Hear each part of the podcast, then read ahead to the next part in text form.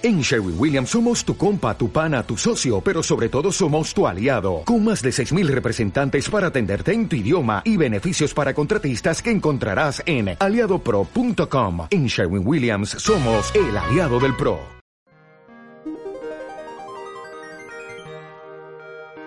La casa se alzaba en un pequeño promontorio, justo en las afueras del pueblo. Estaba sola y daba a una ancha extensión cultivable de la campiña occidental. No era una casa admirable en sentido alguno.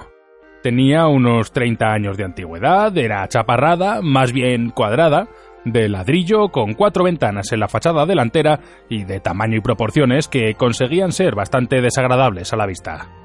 La única persona para quien la casa resultaba en cierto modo especial era Arthur Dent, y ello solo porque daba la casualidad de que era el único que vivía en ella.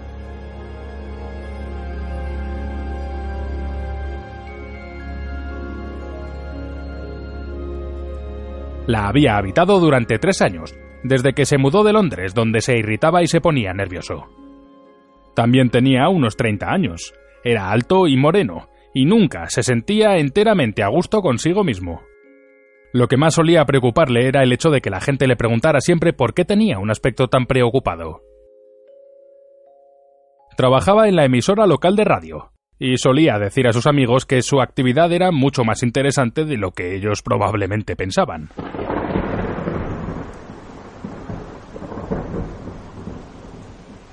El miércoles por la noche había llovido mucho y el camino estaba húmedo y embarrado. Pero el jueves por la mañana había un sol claro y brillante, que, según iba a resultar, lucía sobre la casa de Arthur Dent por última vez. Aún no se le había comunicado a Arthur en forma de vida que el ayuntamiento quería derribarla para construir en su lugar una vía de circunvalación.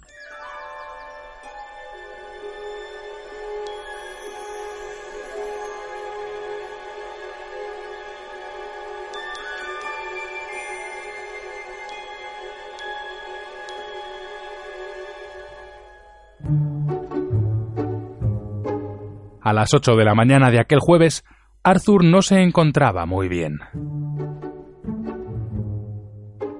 Se despertó con los ojos turbios. Se levantó, deambuló agotado por la habitación, abrió una ventana, vio un bulldozer, encontró las zapatillas y dando un traspié se encaminó al baño para lavarse. Pasta de dientes en el cepillo. Ya. A frotar.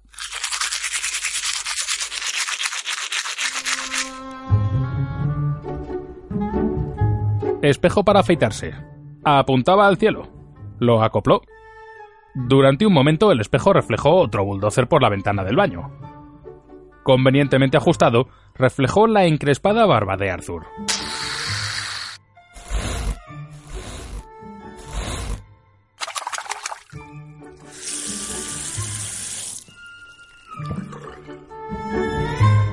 Se afeitó, se lavó, se secó y dando trompicones, se dirigió a la cocina con idea de hallar algo agradable que llevarse a la boca. Cafetera, enchufe, nevera, leche, café. Bostezo.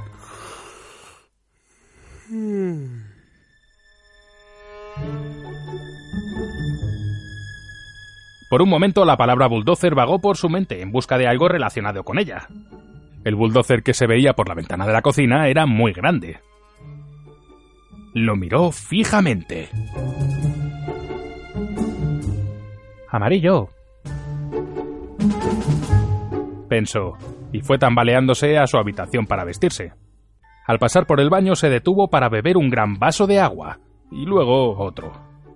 Empezó a sospechar que tenía resaca. ¿Por qué tenía resaca? ¿Había bebido la noche anterior? Supuso que así debió de ser. Atisbó un destello en el espejo de afeitarse. Amarillo, pensó, y siguió su camino vacilante hacia la habitación. Se detuvo a reflexionar. La taberna, pensó. ¡Santo Dios, la taberna! Vagamente recordó haberse enfadado por algo que parecía importante. Se lo estuvo explicando a la gente y más bien sospechó que se lo había contado con gran detalle. Su recuerdo visual más nítido era el de miradas vidriosas en las caras de los demás. Acababa de descubrir algo sobre una nueva vía de circunvalación.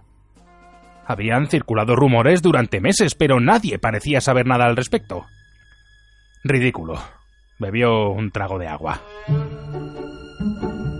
Eso ya se arreglaría solo, concluyó. Nadie quería una vía de circunvalación, y el ayuntamiento no tenía en qué basar sus pretensiones. El asunto se arreglaría por sí solo. Pero qué espantosa resaca le había producido. Se miró en la luna del armario. Sacó la lengua. Amarilla.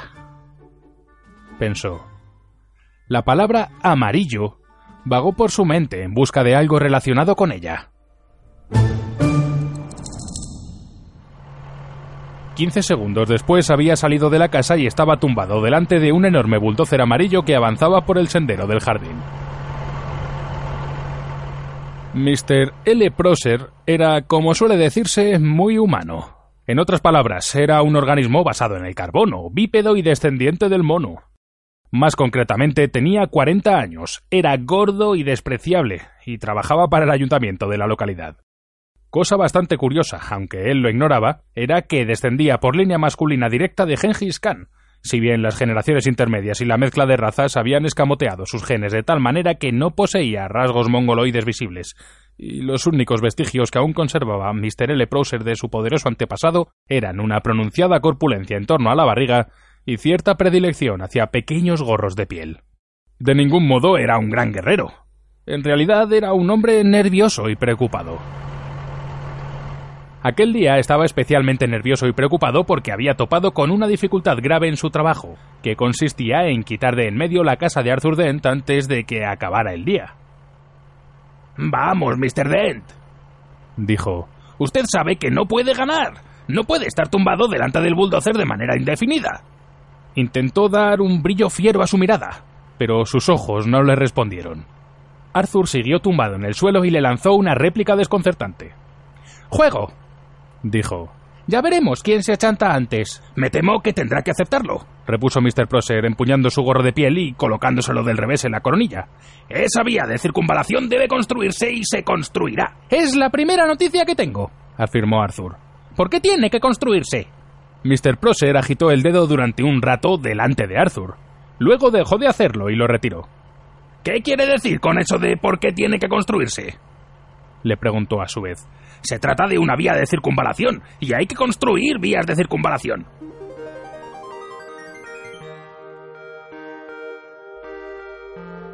Las vías de circunvalación son artificios que permiten a ciertas personas pasar con mucha rapidez de un punto A a un punto B, mientras que otras avanzan a mucha velocidad desde el punto B al punto A. La gente que vive en un punto C, justo en medio de las otras dos, suele preguntarse con frecuencia por la gran importancia que debe tener el punto A para que tanta gente del punto B tenga ganas de ir para allá. ¿Y qué interés tan grande tiene el punto B para que tanta gente del punto A sienta tantos deseos de acudir a él?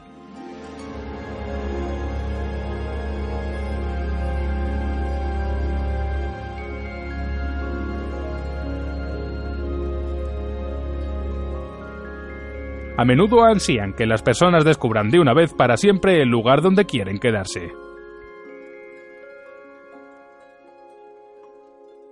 Mr. Prosser quería ir a un punto D. El punto D no estaba en ningún sitio en especial, solo se trataba de cualquier punto conveniente que se encontrara a mucha distancia de los puntos A, B y C. Llegaría a tener una bonita casita de campo en el punto D, con hachas encima de la puerta y pasaría una agradable cantidad de tiempo en el punto E, donde estaría la taberna más próxima al punto D. Su mujer, por supuesto, quería rosales trepadores, pero él prefería hachas. No sabía por qué, solo que le gustaban las hachas. Se ruborizó profundamente ante las muecas burlonas de los conductores de los bulldozers. Empezó a apoyarse en un pie y luego en otro, pero estaba igualmente incómodo descargando el peso en cualquiera de los dos. Estaba claro que alguien había sido sumamente incompetente, y esperaba por lo más sagrado que no hubiera sido él. Tenía usted derecho a hacer sugerencias o a presentar objeciones a su debido tiempo, ¿sabe? dijo Mr. Prosser. ¿A su debido tiempo? gritó Arthur. ¿A su debido tiempo? La primera noticia que he tenido fue ayer cuando vino un obrero a mi casa. Le pregunté si venía a limpiar las ventanas y me contestó que no, que venía a derribar mi casa.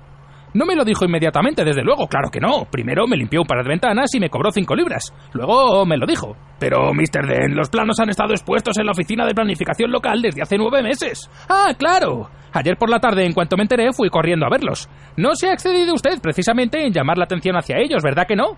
Me refiero a decírselo realmente a alguien o algo así. Pero los planos estaban a la vista. ¿A la vista? Sí, incluso tuve que bajar al sótano para verlos. Ahí está el Departamento de Exposición Pública. Con una linterna. Bueno, probablemente se había ido la luz. Igual que en las escaleras. Pero bueno, encontró el aviso, ¿no? Sí. Contestó Arthur. Lo encontré. Estaba a la vista en el fondo de un archivador cerrado con llave y colocado en un lavabo en desuso en cuya puerta había un letrero que decía Cuidado con el leopardo. Por el cielo pasó una nube. Arrojó una sombra sobre Arthur Dent, que estaba tumbado en el barro frío, apoyado en el codo. Arrojó otra sombra sobre la casa de Arthur Dent. Mr. Prouser frunció el ceño. No parece que sea una casa particularmente bonita, afirmó. Lo siento, pero da la casualidad de que a mí me gusta. ¿Le gustará la vía de circunvalación? ¡Cállese ya! exclamó Arthur. Cállese, márchese y llévese con usted su condenada vía de circunvalación. No tiene en qué basar sus pretensiones, si usted lo sabe. Mr. Prouser abrió y cerró la boca un par de veces mientras su imaginación se llenaba por un momento de visiones inexplicables pero horriblemente atractivas de la casa de Arthur Dent consumida por las llamas, y del propio Arthur gritando y huyendo a la carrera de las ruinas humeantes con al menos tres pesadas lanzas sobresaliendo en su espalda.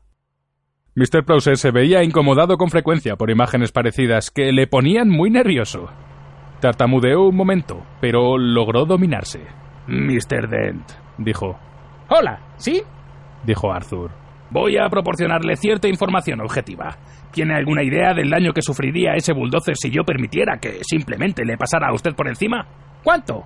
inquirió Arthur. Ninguno en absoluto, respondió Mr. Browser, apartándose nervioso y frenético y preguntándose por qué le invadían el cerebro mil jinetes greñudos que no dejaban de aullar.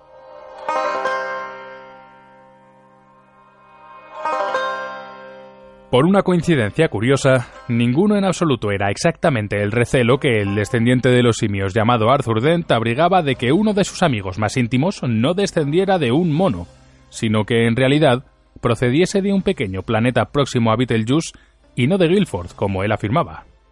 Eso jamás lo había sospechado Arthur Dent.